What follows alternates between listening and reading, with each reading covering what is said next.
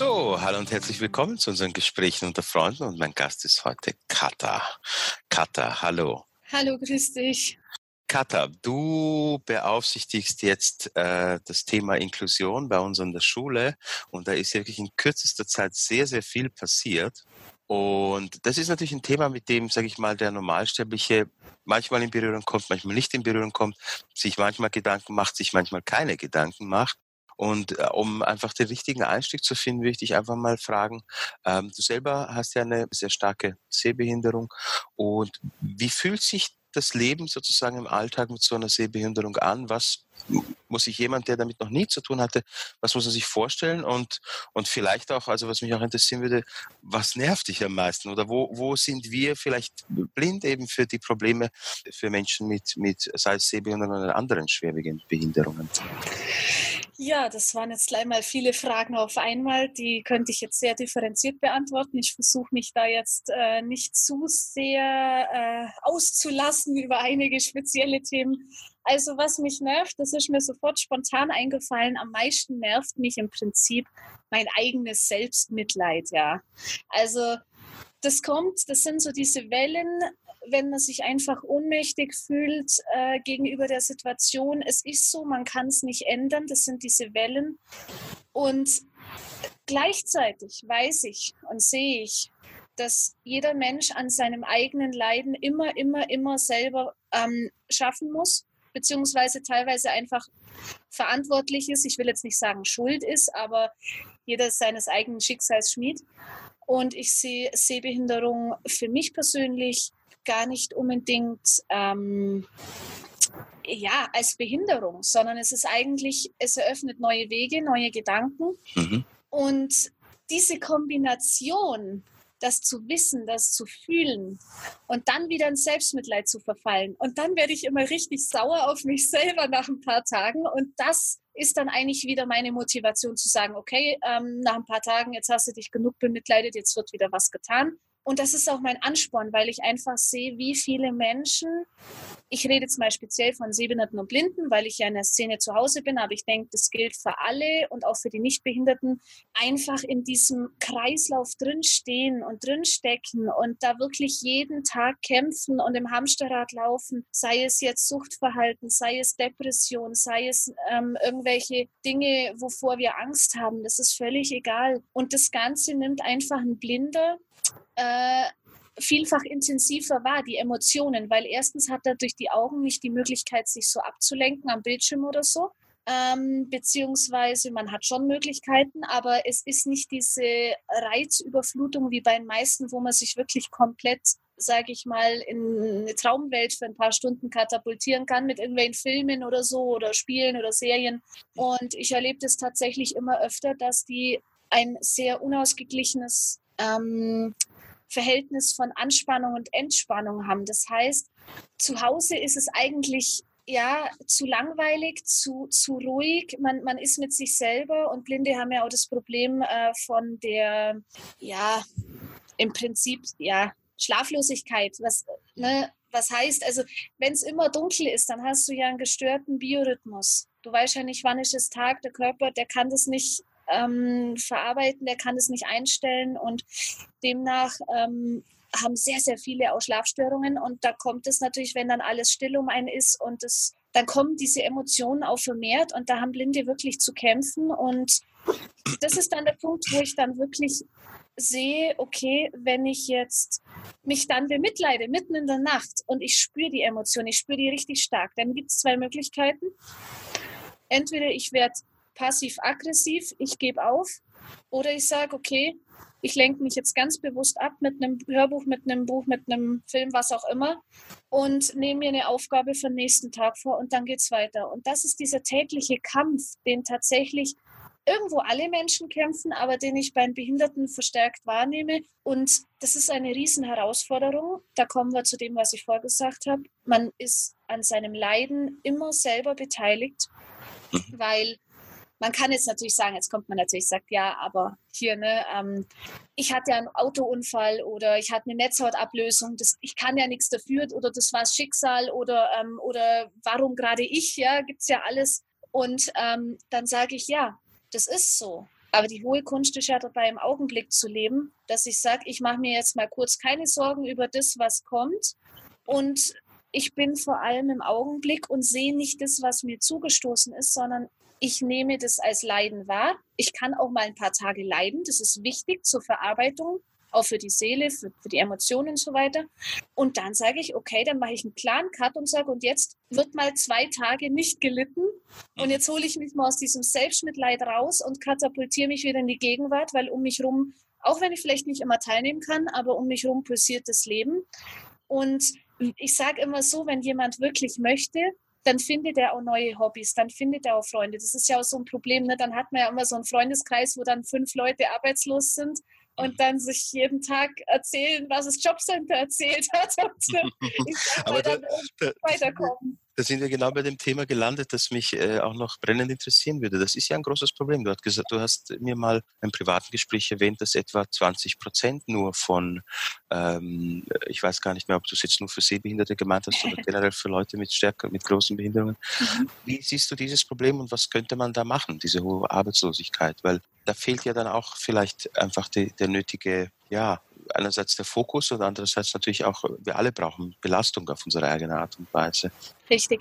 Also es geht da natürlich, ähm, das sehe ich jetzt äh, zwei, drei Faktoren, die ganz wichtig sind und die für mich tatsächlich einer der Hauptgründe sind, warum ich mich auch selber in das Inklusionsprojekt jetzt so reinhänge. Also es gibt eine Umfrage tatsächlich auch ähm, von IBOB inklusive Bildung ohne Barrieren, die uns ja jetzt sozusagen auch qualifizieren und uns auf einen guten Weg für inklusive Weiterbildung bis jetzt schon gebracht haben. Und die haben eine Umfrage gemacht, an der ich auch ganz, äh, sage ich mal, unwissentlich letztes Jahr teilgenommen habe und noch keine Ahnung hatte, was da auf mich zukommt.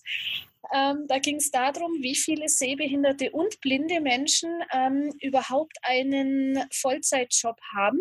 Und das sind tatsächlich nur 20 Prozent. Und dann haben vielleicht noch ein paar Prozent halt so einen Minijob, aber die aller, allermeisten sind tatsächlich in der Sparte langzeitarbeitslos. Ähm, wie die da hingekommen sind, das hat sehr unterschiedliche Gründe, aber so viel ist sicher, das kann man sich vorstellen, wenn man einmal in diesem Rad ist und man ist da mal länger als ein paar Monate und man wird gerade, wenn man jetzt, sage ich mal, vielleicht schon 40, 50 ist und dann schlechter sieht und beruflich nicht mehr so leicht rehabilitiert werden kann, ja, und eingegliedert werden kann, dann wird man von Amt zu Amt geschoben. Mhm. Äh, und das ist tatsächlich ein sehr hoher Leidensdruck. Das ist ein Ohnmachtsgefühl, wo dann natürlich die Depressionen kommen, die, die Sinnlosigkeit, ähm, die ganzen Angststörungen oder dass man einfach, äh, sage ich mal, der schlechte Selbstwert ist dann ein Riesenthema. Weil was, was da Blinde und Sehbehinderte oft im Alltag selber vergessen, ist es, ja, da möchte ich einfach kurz eine Geschichte erzählen über den sogenannten Nachteilsausgleich. Das ist die Zeitverlängerung, die rechtlich jedem Sehbehinderten oder Blinden oder jedem Menschen mit einer Krankheit oder einem Schwerbehindertenausweis zusteht bei einer Prüfung. Äh, das ist ein sehr schönes Beispiel. Ähm, ich bin jetzt zum Beispiel 100 Prozent schwerbehindert. Das heißt, äh, mir steht bei jeder Prüfung 50 Prozent Zeitverlängerung zu. Das bedeutet, ich habe früher, wenn man dann sich vorstellt, in der Schule, ähm, eineinhalb Stunden Schulaufgabe war die Grundzeit und ich habe dann zweieinviertel Stunden geschrieben, also diese 50 Prozent obendrauf. Und dann war es wirklich so, dass ich dann die nächste Schulstunde durchgeschrieben habe. Es war viel länger. Ich musste teilweise während der Schulaufgabe den Raum wechseln, weil man das Klassenzimmer absperren wollte. Habe dann so ein Kämmerchen gehabt mit schlechter Beleuchtung, wo ich dann weiterschreiben durfte. Ähm, so diese inklusiven Probleme sind da definitiv da. Und dass, wenn man jetzt zum Beispiel auf eine juristische Prüfung geht, dann sind es ja fünf Stunden pro Klausur und bei 50 Prozent Zeitverlängerung siebeneinhalb Stunden Schreibzeit. Und das, das sind die Dinge, die fühlen sich dann nicht mehr wirklich aus, nicht mehr wirklich an wie so ein Nachteilsausgleich, sondern es ist tatsächlich so, dass man sich dann denkt, ja, ähm, eigentlich habe ich doch immer mehr Aufwand. Das Problem ist jetzt die Sache natürlich mit dem Mitleid. Jetzt, manchmal ist man einfach genervt da, man ist fertig, die Energie ist zu Ende nach einer Prüfung oder nach einem Termin oder man war wo, wo man vorher noch nie war und äh, die Leute gucken einen nur komisch an, weil man irgendwie mit einem Fernglas auf Anzeigetafeln schaut oder mit einem Blindenstock rumläuft oder weiß was ich. Also der, ne, jeder hat ja so, man spürt es ja ein bisschen je nach Gegend. Man merkt so an manchen Bahnhöfen ist da mehr Toleranz, da gibt es einfach in der Stadt wohnen mehr Blinde. Zum Beispiel sagt man, dass Marburg die Stadt der Blinden ist. Ja, und je nachdem, was man dann erlebt, kostet es sehr viel Kraft, sehr viel Energie.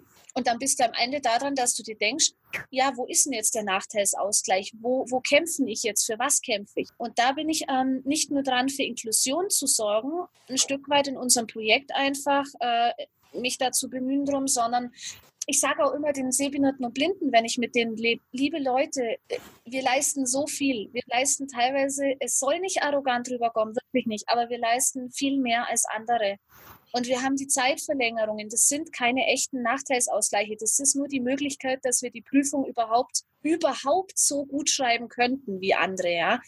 Mhm. Ähm, das sind alles diese Punkte, die vergisst ein Blinder oft im Alltag, weil er so mit seinem Selbstwert beschäftigt ist, dass er eigentlich gar nicht sieht, wie, wie super er ist und so. Und natürlich von der Arbeitgeber kommt es auch dazu. Da heißt dann, ja, wenn einer schlechter sieht mit der Zeit, ja, die Firma hat jetzt keine Zeit, da jemand ein neues Programm einzuweisen oder man arbeitet zu langsam oder man wird rausgemobbt oder so, ja, und dann sitzt man da von Amt zu Amt, irgendwann kommt, irgendwann kommt Reha, dann kommt Grundsicherung und dann kommt nicht mehr viel, weil bis dahin fehlt dann einfach auch irgendwann wirklich die Kraft, dass man das, ich sage jetzt mal, umsetzen kann im Alltag, dass man das Wissen, dass man gut ist, auch mitnehmen kann. Also das versickert, das, das wiegt sich irgendwann nicht mehr auf und das nehmen Langzeitarbeitslose dann nicht mehr wahr. So, und da ist das Ding, was ich sehe, wenn man die von vornherein auffangen kann, weil ähm, unsere Weiterbildungen irgendwann populärer sind, dass man zum Beispiel kombinieren kann. Dann sagt man zum Beispiel, ja, eine Erzieherin, die arbeitet jetzt viel mit Kindern und die macht es gut, die macht es schon seit 20 Jahren, die sieht aber jetzt schlechter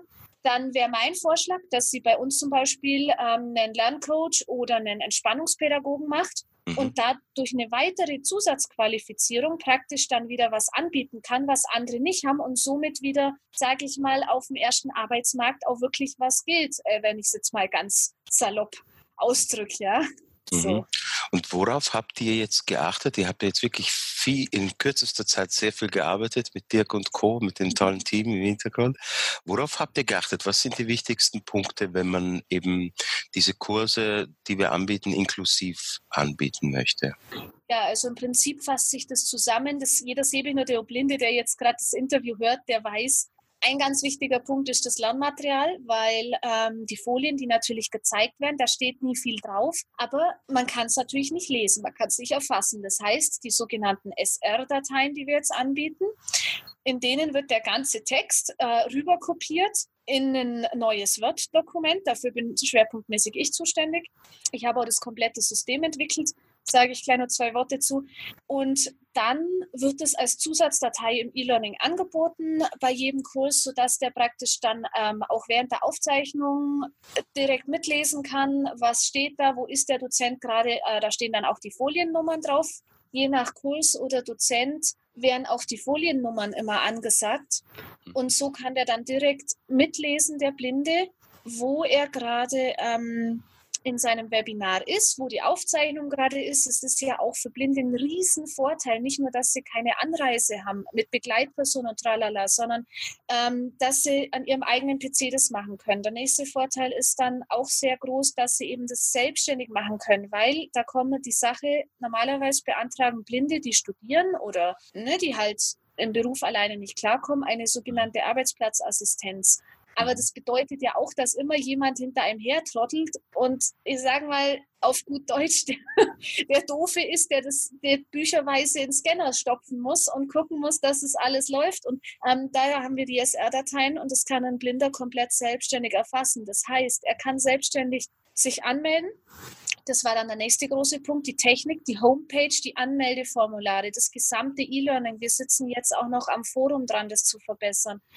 Dieses, dieser ganze Ablauf, da gab es auch an die 200 Kriterien von IBOB, die uns ja qualifizieren. Und nach dem ersten Meeting war es tatsächlich so, da war dann der Dirk nicht so begeistert, weil er hat dann gesagt, ja, also ich habe jetzt dieses Programm drüber laufen lassen mit den 200 Kriterien. Äh, es sind 90 Fehler und 230 Warnungen.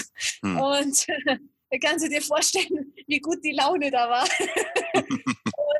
durch das alles hat sich die Schule jetzt wirklich größtenteils durchgewühlt. Wir streben weiterhin Inklusion an und das sind so die wesentlichen Punkte. Die Technik, das Lernmaterial, da muss ich jetzt nur äh, einfach mal nur was kurz dazu sagen. Die Dozenten, es ist so, am Anfang hieß es dann, ja, IBOB ähm, gibt die Kriterien vor, wie man eine Präsentation barrierefrei macht. Und dann kamen aber die Dozenten, ja, aber wir wollen ja was ändern, wir wollen ja selbstständig sein. Und so hat dann das Ganze angefangen, dass ich gesehen habe, das System, was IBOB anbietet, was genormt ist, das, das hat überhaupt nicht funktioniert. Und die Schule braucht aber ja eine gültige Qualitätssicherung und so weiter. Ne? Also auch, dass man einfach sagen kann, das, das, ist, auch durch, das ist auch durchgehend korrekt. Und ähm, ja, so bin ich jetzt im Moment dran, äh, für die Qualitätssicherung habe ich äh, jetzt eine komplett neue Liste aufgestellt, das alles neu genormt, das ganze System der SR-Dateien, was einfach, ähm, ja, es ist ein komplett neues System, das heißt selber entworfen, ähm, sicherlich auch mit vielen Nachtschichten, weil es war ein enorm hoher Zeitdruck am Anfang, die Kurse haben gestartet, ich habe auch nicht gedacht, dass alles umwerfen wird, weil ich wurde in PowerPoint ja eingearbeitet äh, von eBook. Das waren ja auch ein paar Stunden. Und dann ist ja richtig erst aufgefallen, nee, passt ja alles nicht, müssen ja alles umwerfen. Da waren ja dann schon vier Wochen ins Land gezogen. Dann musste ich wieder in Word, in Word eingewiesen werden. Also da, da ist dann wirklich der Zeitdruck gekommen und ähm, deswegen bin ich auch mega stolz darauf, dass wir jetzt pünktlich zum offiziellen Projektstart immerhin die Lernmaterialien in E-Learning anbieten können, auch wenn nicht ganz alles einwandfrei ist, sage ich mal. Mhm. Aber was für mich wichtig ist, wenn ich jetzt, da möchte ich mir an der Stelle bei allen blinden Sehbehinderten entschuldigen, wenn jetzt da mal ein Übertragungsfehler drin ist, ein Kopierfehler, ähm, ein, eine ungenaue Bildbeschreibung, um Gottes Willen, bitte fragt den Dozenten, macht ihn darauf aufmerksam, schreibt mir eine E-Mail, die steht auch überall auf der Homepage. Mhm. Wir können das jederzeit nachbessern, nur wenn ich pro Webinar, pro Kurs und Blog ungefähr 40 bis 60 Dateien erstelle, einschließlich Begleitmaterial, Arbeitsblätter und die einzelnen Abende mit durchschnittlich 12 bis 20 Seiten Fließtext und das alles ein zweites Mal überprüft, gründlich überprüft, mhm. dann geht uns wirklich Zeit ins Land. Und mir ist es wichtiger, auch wenn mal ganz kleine Fehler, Übertragungsfehler oder Verständnisfehler drin sind, mir ist es wichtiger, dass viele Projekte starten mit dem Anliegen für Inklusion, anstatt dass ich jetzt sage, ich erreiche jetzt absolute Perfektion. Das werden wir nicht schaffen. Allein schon deshalb, weil die Dozenten die ähm, Word-Dateien selber abspeichern und die PDF nicht nachbearbeitet werden kann, wie es in den IBOP-Richtlinien und auch in den EU-Richtlinien für Erstellung, Nutzung und Zugänglichkeit barrierefreier Dokumente grundsätzlich vorgesehen ist. Das, das, das ist so. Aber Fakt ist, dass ich hatte gerade heute noch mal ein sehr erbauendes Telefonat mit IBOB. Wenn die Standards stimmen, so sind wir übereingekommen, dann geht es ja mit Inklusion eigentlich erst richtig los. Ne? okay. Dann kommt das erst richtig. Und das sind eigentlich die groben Schritte, die wir verfolgen. Das Lernmaterial, die Technik mhm. ähm, und natürlich inhaltlich. Da habe ich ein sehr schönes Beispiel. Ich habe letztens den Entspannungspädagogen ähm, das Lernmaterial gemacht und dann ist mir aufgefallen, weil die Blinden, äh, jeder weiß, der Screenreader nutzt, er liest es in dreifacher Geschwindigkeit, was ja tendenziell auch Sinn macht, aber halt nicht bei einer Entspannungs- Übung, weil da kann man sich halt, sei mal, ums Verrecken nicht entspannen. das mhm. geht einfach nicht. Also bin ich dann zu unserer Dozentin hin, habe gesagt, sie möge doch bitte im Laufe der nächsten Wochen und Monate ihre ganzen Übungen auf CD aufsprechen, sodass es dann auch für alle Schüler, es ist ja hier auch wieder Inklusion für alle, dass mhm. es dann erschwinglich ist oder ne, im Shop erhältlich und das ist ja für alle toll. Das ist ja wieder so, ich bin da immer so, ich sage immer, Inklusion ist nicht nur für Sehbehinderte und Blinde. Die SR-Dateien, das werden sich sehr viele diese SR-Dateien ausdrucken, weil die einfach kompakter sind wie diese Folien, wo man immer nur ein paar Stichpunkte hat. Dann hat man ja wahnsinnig viel Papierverschwendung oder so. Und so wird es viele Dinge geben, wo sich auch jetzt schon rausgestellt haben, wo einfach für alle toll sind, wo eben ich mache Behinderung gar nicht so sehr daran fest, ob das jetzt im Ausweis steht oder wie das jetzt ist, sondern für mich ist eigentlich, die Behinderung entsteht immer dadurch, dass man sich selber behindert. Ja. Mhm. Und wenn man jetzt das ähm, mal alles beiseite lässt, dann sieht man einfach, okay, es gibt Möglichkeiten, es gibt Wege. Was ich aber auch dazu sagen muss an der Stelle ist, dass das Unternehmen Isolde Richter eine Riesenleistung gebracht hat und ein sehr, sehr hohes Risiko gegangen ist von Anfang an. Ähm, wir wussten nach Wochen noch nicht mal, ob das Projekt zustande kommt aus technischen Gründen. Und kaum hatten wir das Problem gelöst, ging dann eben das mit dem System vom Lernmaterial los. Also es war wirklich Chaos von vorn bis hinten. Und mhm. ich saß ja gefühlt auch immer zwischen den Stühlen, weil da waren die Dozenten, dann die Schule, dann IBOB und jeder hat seine Wünsche und Richtlinien und Vorstellungen. Mhm. Und also es war so richtig typisch, wie so ein Startup halt funktioniert. Und trotzdem hat die Schule da nicht aufgegeben und hat gesagt, okay, wir gehen da voran. Das ist uns ein Anliegen. Und wir gehen dieses Risiko, auch wenn wir nicht wissen, wie viele Anmeldungen kommen. Aber es ist uns wichtig, wir wollen uns selber auch weiterentwickeln. Wir wollen das Unternehmen auch, sage ich mal, einfach sozial machen, auf einen höheren Status quo bringen. Und da habe ich einen riesen Respekt davor, weil die großen Unternehmen, die das Geld haben würden, die machen das nicht. Mhm. Und die Schule hat sechs Wochen lang eigentlich ihre gesamte Technik abgestellt, ja, nur um das mhm. Projekt aufzuziehen. Und das ist ein sehr hohes Risiko. Mhm. Und deshalb freue ich mich auch ganz besonders, dass äh, in den Kursstarts tatsächlich trotz sehr kurzer Vorlaufzeit und Werbezeit sogar schon Sehbehinderte und Blinde jetzt drin sind überall. Also das ist mhm. wirklich schön und das ist ein ganz tolles Ergebnis und ich habe da riesen Respekt davor, nicht zuletzt deshalb, weil das Team, das ganze Team, bis hin zu denen, die am Telefon im Service sitzen, im Büro, sind unglaublich offen, engagiert, die sind mit voller Sache dabei, mit Herzblut dabei, die sagen, Mensch, ist das super, wo wir die erste Anmeldung von, von einer blinden Frau bekommen haben.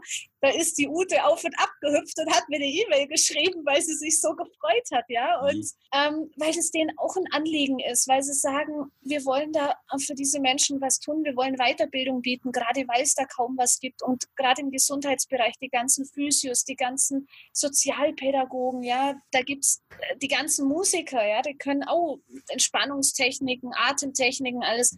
Also da ist wirklich auch ähm, das sind Möglichkeiten zu kombinieren, auch nach der Grundausbildung. Und weil wir diese Möglichkeiten sehen, ist es natürlich eine super Sache. Und die sind da so dabei, die Dozenten, das ist auch so süß, die sind teilweise sogar übermotiviert, ja, wo ich mhm. jetzt schon gesehen habe, boah, die eine Dozentin, die macht das ja super genau alles, wo ich dann schon mir überlegt habe, oh, soll ich ihr nicht sagen, ähm, du, du kannst auch ganz normal deinen Vortrag halten. Okay. Aber aber ich, ähm, ich, ich freue mich da wahnsinnig, weil da einfach so viel Offenheit da ist. Mhm. Der Begriff SR, den hast du jetzt öfters verwendet, aber den kennen vielleicht nicht alle, das Screenreader, ja. Okay. Genau. Und du hast es jetzt sowieso schon angesprochen. Welche Kurse gibt es denn jetzt für Sehbehinderte? Was, welche Kurse sind jetzt inklusiv? Welche Kurse werden jetzt angeboten? Also, ähm, wir haben jetzt gestartet mit dem Bachblütenberater mit dem psychologischen Berater und mit dem Entspannungspädagogen. Das sind wir aus Zeitgründen bei Block 2 eingestiegen, wobei inzwischen das Lernmaterial schon so gut wie fertig ist für alle fünf Blöcke. Und diese Kurse starten ja auch alle immer jedes Jahr neu. Das heißt, äh, wenn sich jemand da nicht gleich entscheiden kann oder sagt, ja, er möchte sich mal das angucken oder hat gerade keine Zeit, das ist ja auch das Schöne, weil so Vereine, die bieten dann oft was an, dann haben sie nicht genug Teilnehmerzahlen, dann sagen sie, ja, okay, wir machen das jetzt einmalig und dann ist das wieder rum. Und das ist bei uns eben nicht so. Bei uns ist das ein Langzeitprojekt und deswegen werden diese Kurse auch alle wieder nächstes Jahr starten und übernächstes Jahr dabei sein. Und das ist das, was ich auch so toll an dem Konzept finde, weil das in dem Fall egal ist, ob die Anmeldungen kommen oder nicht, sondern es ist einfach jetzt nur eine Erweiterung der Schule. So, dann als nächstes kommen der Ernährungsberater, äh, äh beziehungsweise Ernährungs- und Gesundheitsberater. Der Atemtherapeut oder Atemberater ist geplant.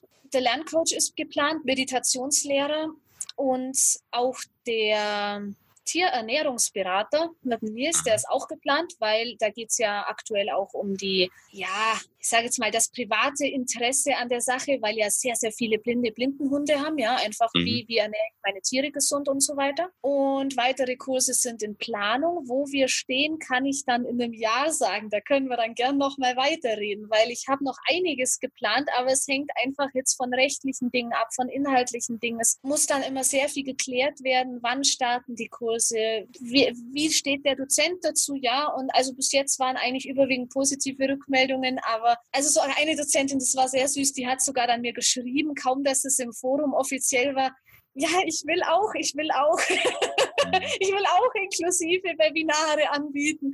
Also ähm, das ist wirklich schön, wie viel Offenheit da ist. Und so haben wir da noch viel vor. Es kommen alle paar Wochen ein, zwei, drei neue Webinare dazu, die dann auch noch in der Homepage stehen und im Forum angekündigt werden. Also es lohnt sich da wirklich in den nächsten Monaten regelmäßig vorbeizuschauen, ja. Mhm, okay, super, danke. Welche Chancen siehst du also bei den angebotenen Kursen Bachblüten, psychologischer Berater, Entspannung, Ernährungsberater, Lerncoach, Meditationsleiter? Ähm, wie könnten das dann Sehbehinderte in der Zukunft für ihren Beruf nutzen? Ja, also das ist sehr differenziert. Da gibt es sehr viele Möglichkeiten. Das kommt jetzt stark darauf an, was man möchte. Also eine Selbstständigkeit aufzubauen ist ja jetzt nun mal nicht ein Kinderspiel. Andererseits kommt es natürlich den Sehbehinderten und Blinden gerade deshalb sehr entgegen, weil vieles übers Telefon beraten werden kann. Also insbesondere die Bachblüten, der psychologische Berater, ja. Und dann, wenn jetzt das Blinde sind, die Physio gemacht haben oder Massage, dann haben die natürlich ganz tolle Möglichkeiten im Entspannungsbereich, in der Atemtherapie, dass die einfach ihren Patienten sagen können, schauen Sie mal, wenn Sie die Standards einhalten, die ich Ihnen jetzt dabei bringen kann, dann kommen wir doch auch schon sehr weit, weil das sind ja die Standards, die wir alle im Alltag oft vergessen. Und das andere ist natürlich, dass Blinde da auch einen sehr großen Vorteil haben, weil die natürlich stark übers Fühlen gehen können. Ja, also das ist dann nicht so dieses, ja, ich gucke dem ins Gesicht und dann weiß ich schon, sondern ein Blinder, der ist darauf angewiesen zu fühlen. Das bedeutet, es kann auch gut sein, dass sich der auch mal mehr Zeit nimmt nimmt und auch mal den, sage ich mal, anders anschaut, ja, aus einem anderen Blick, Blickwinkel die Sache betrachtet. Und deshalb sehe ich das eigentlich als sehr große Bereicherung, dass ähm, in den Beraterkreisen in den nächsten Jahren auch blinde Menschen sein werden. Und die können das sowohl in der eigenen Physiopraxis anwenden, als auch ähm, in dem Beruf, zum Beispiel, wie ich vorher gesagt habe, als Erzieher. Man kann auch wunderbar bei den Bachblüten Kooperationen mit Apotheken vereinbaren. Also ich bin da sehr kreativ, ja. Ich, wenn ich jetzt so nachdenke, dann kommen da bestimmt noch mehr Ideen Ideen. Man kann auch sagen, als Musiklehrer, ja, es gibt ja viele blinde Pianisten und Organisten tatsächlich. Da wird ja in mhm. Nürnberg zum Beispiel ausgebildet und, und Sänger. Mhm. Da kann man dann sagen, okay, jetzt gucken wir uns die Atemtechnik an, machen das Zusatzzertifikat und dann können die wirklich an der Musikschule ganzheitlich Musikunterricht geben, also auch künstlerisch korrekt und nicht nur so, dass sie sagen, ja, ich, naja, die Schüler, ich kann jetzt ja keine Noten lesen und so, sondern dass sie sogar ihre eigenen Konzepte einbringen, weil sie sagen, ich habe eine Zusatzqualifikation, ich habe eine Idee davon wie ich mein inneres Anliegen auch an Schüler weitergeben kann. Ja, so in der Richtung sehe ich da ganz viele Möglichkeiten. Das klingt super. Das klingt alles sehr, sehr, toll. Ich würde am liebsten jetzt noch eine Stunde mit dir weiter plaudern. Aber ich, ich würde langsam unser tolles Gespräch beenden. Und zum Schluss hätte ich noch eine Frage an dich. Was würdest du uns mitgeben? Einerseits, was würdest du Menschen mitgeben, die jetzt unser Interview gehört haben, die nicht mit einer Sehbehinderung oder einer anderen schweren Behinderung zu leben haben? Und was würdest du Menschen mitgeben, denen es wie dir geht, die eben eine schwere Sehbehinderung oder eine andere Behinderung haben? Was würdest du auf deinen Erfahrungen, deinen bisherigen Erfahrungen uns mit auf den Weg geben? Also, wenn ich jetzt mal ehrlich sein darf, dann würde ich allen Sehenden sagen, wir sind alle irgendwie behindert. Und keiner sollte sich davon zu sehr abhalten lassen, irgendetwas zu tun oder auch viel mehr zu lassen.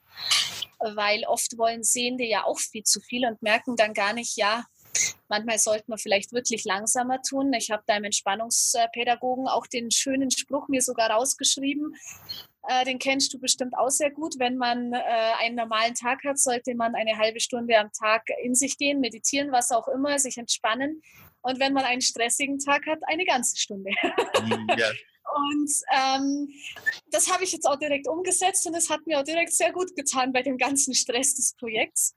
Mhm. Also tatsächlich ist es so, ich kann jedem äh, Normalsehenden erstmal, möchte ich einfach an der Stelle darauf hinweisen, wenn man einem sogenannten behinderten Menschen begegnet, erstmal in sich zu gehen und zu schauen, wo sind meine Wertungen. Wenn ich zum Beispiel Mitleid mit dem habe, dann sind es das oft verbunden mit Schuldgefühle oder dann fühle ich mich selber nicht ausgeglichen. Ja? Also wo kommen diese Wertungen her? Oder dass man dann jemandem ein Hilfsangebot macht dann sagt man, ja, es ist doch normal, dass ich einem behinderten Menschen jetzt helfen möchte. Ähm, aber die Frage ist ja, wie? Sagt man dem dann, ja, gucken Sie mal, ähm, äh, ich habe hier extra hier einen Stuhl hingestellt und ich nehme sie jetzt hier am Arm und dann führe ich sie dahin oder ob man halt einfach ganz sachlich sagt, hier äh, zwei Schritte nach rechts und dann einen vorstehenden Stuhl für sie bereit. Ne? So mhm. diese Standards, wo man einfach im Kontakt mit Behinderten dann aussehen kann, was passiert da in mir, was ist da los. Und umgekehrt kann ich auch den Behinderten mitgeben, also allen Sehbehinderten und Blinden. Es entsteht ja oft dieses Gefühl bei den Sehbehinderten und Blinden,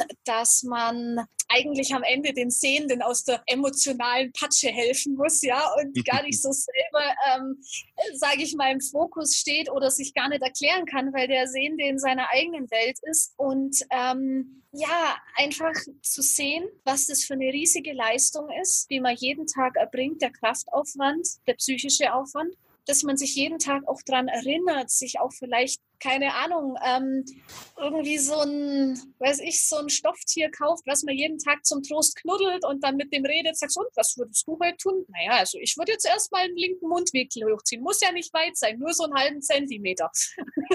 ne, so. Mhm. Und einfach, dass man irgendwelche Brücken findet. Wie kann man das im Alltag so übersetzen, dass man sagt, okay, ich komme jetzt raus aus dem Selbstmitleid und in dem Moment reflektiert ein Behinderter auch Sicherheit und ein Selbstvertrauen an die Normalsehenden und in dem Moment werden Behinderte auch nicht mehr als so behindert wahrgenommen, als wenn sie dann anfangen zu sagen, ja, hier sind Barrieren und da und dort. Das verstehe ich sehr gut. Mir geht es auch oft so. Ähm, und ich schweige auch über sehr viele Sachen. Und hier in dem, Unterwegen, äh, in dem Unternehmen hier habe ich jetzt Gott sei Dank eine Position, in der ich nicht mehr schweigen muss, mhm. sondern ich kann jetzt sitze jetzt selber am Hebel, ich kann die Dinge machen. Ich kann euch allen versichern, ich mache die Dinge so gut als geht. Wir sind wirklich bestrebt, alle miteinander Inklusion zu finden, Inklusion umzusetzen. Und ich kann euch allen Sehbehinderten und Blinden nur empfehlen, habt den Mut, probiert unsere Weiterbildungen und wenn es nur zur persönlichen Weiterentwicklung ist oder beruflich, es kann sich auch später was daraus ergeben. Habt den Mut, probiert es, weil viele reden von Inklusion, aber hier sitzt eine Betroffene und die weiß, was die Hürden sind. Und ich bemühe mich für euch ganz arg und hänge mich jeden Tag für euch ins Zeug. Super, danke. Dann bedanke ich mich recht herzlich bei dir für dieses tolle Gespräch. Ich bedanke mich bei unseren Zuhörern, dass sie bis hierher dabei waren und Dankeschön. Tschüss.